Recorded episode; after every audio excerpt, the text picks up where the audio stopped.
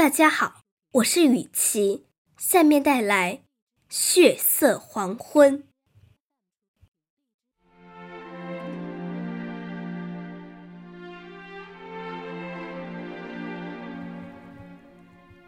血色黄昏，硝烟滚滚。距汇通桥不到五十公里的泥泞公路上，开来五辆重型卡车。第一辆车上坐着一个着少校制服的大胡子。两小时前，他接到集团军总部的命令，不惜一切代价，将弹药及食品送上汇通桥南高地。这里，国军已到了弹尽粮绝的地步，全体官兵已有四天。没进过一口食物，士兵们连枪都端不起来了。而他们接到的命令是必须再坚守二十四小时，不惜一切代价。卡车在公路上疯狂的向前冲去，大胡子少校手提一挺轻机枪，两眼血红。作为带队官长，他明白迟到一个小时的后果是什么。不该发生的事发生了。第一辆卡车扎进炮弹坑里，熄火了。随后的四辆卡车也被迫停了下来。前面的路面都布满炮弹坑。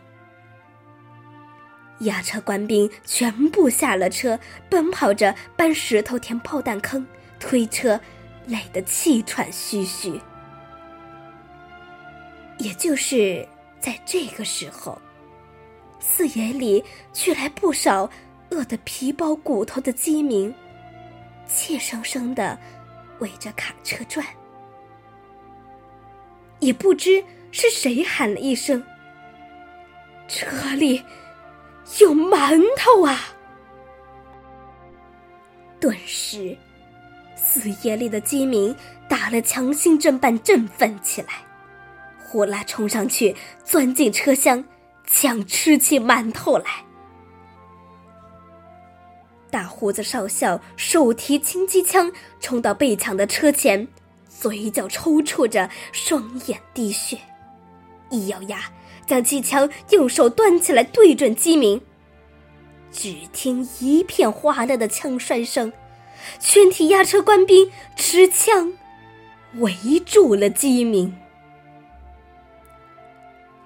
就在这时，大胡子少校的双眼直直盯着车尾，然后痛苦的闭上了双眼。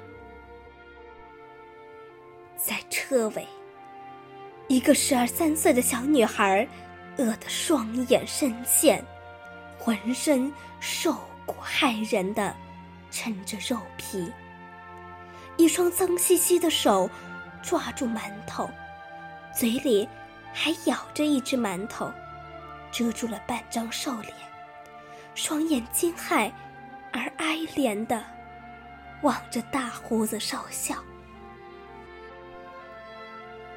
胡子少校浑身颤栗着，两幅画面在眼前交替晃过：一边是饿着肚子同鬼子拼命的国军弟兄，一边是手无寸铁、饿得只剩一口气的小女孩。他丢下机枪，面对饥民们跪了下去，一拳。砸在头上，乡亲们呐，前边受怒江的弟兄们已经四天没有吃饭了，他们空着肚子在和鬼子拼刺刀啊！你们，四野霎时一片寂静，所有人。如石雕一般，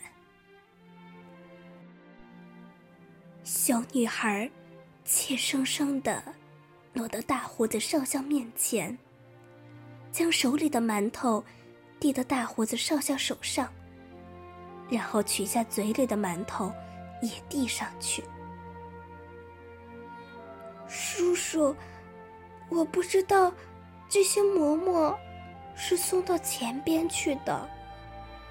这个馍馍，我咬了一口。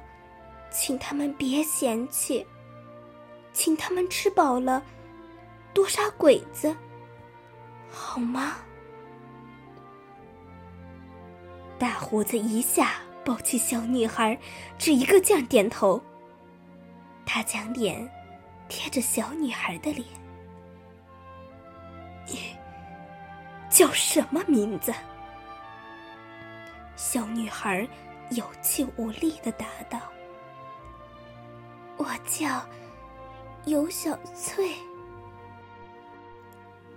大胡子颤声说道：“好妹妹，等我们打败了鬼子，我一定要让你吃上白馍，一定让你吃饱，好吗？”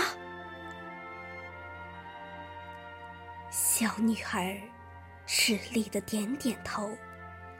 脸上露出稚气的笑。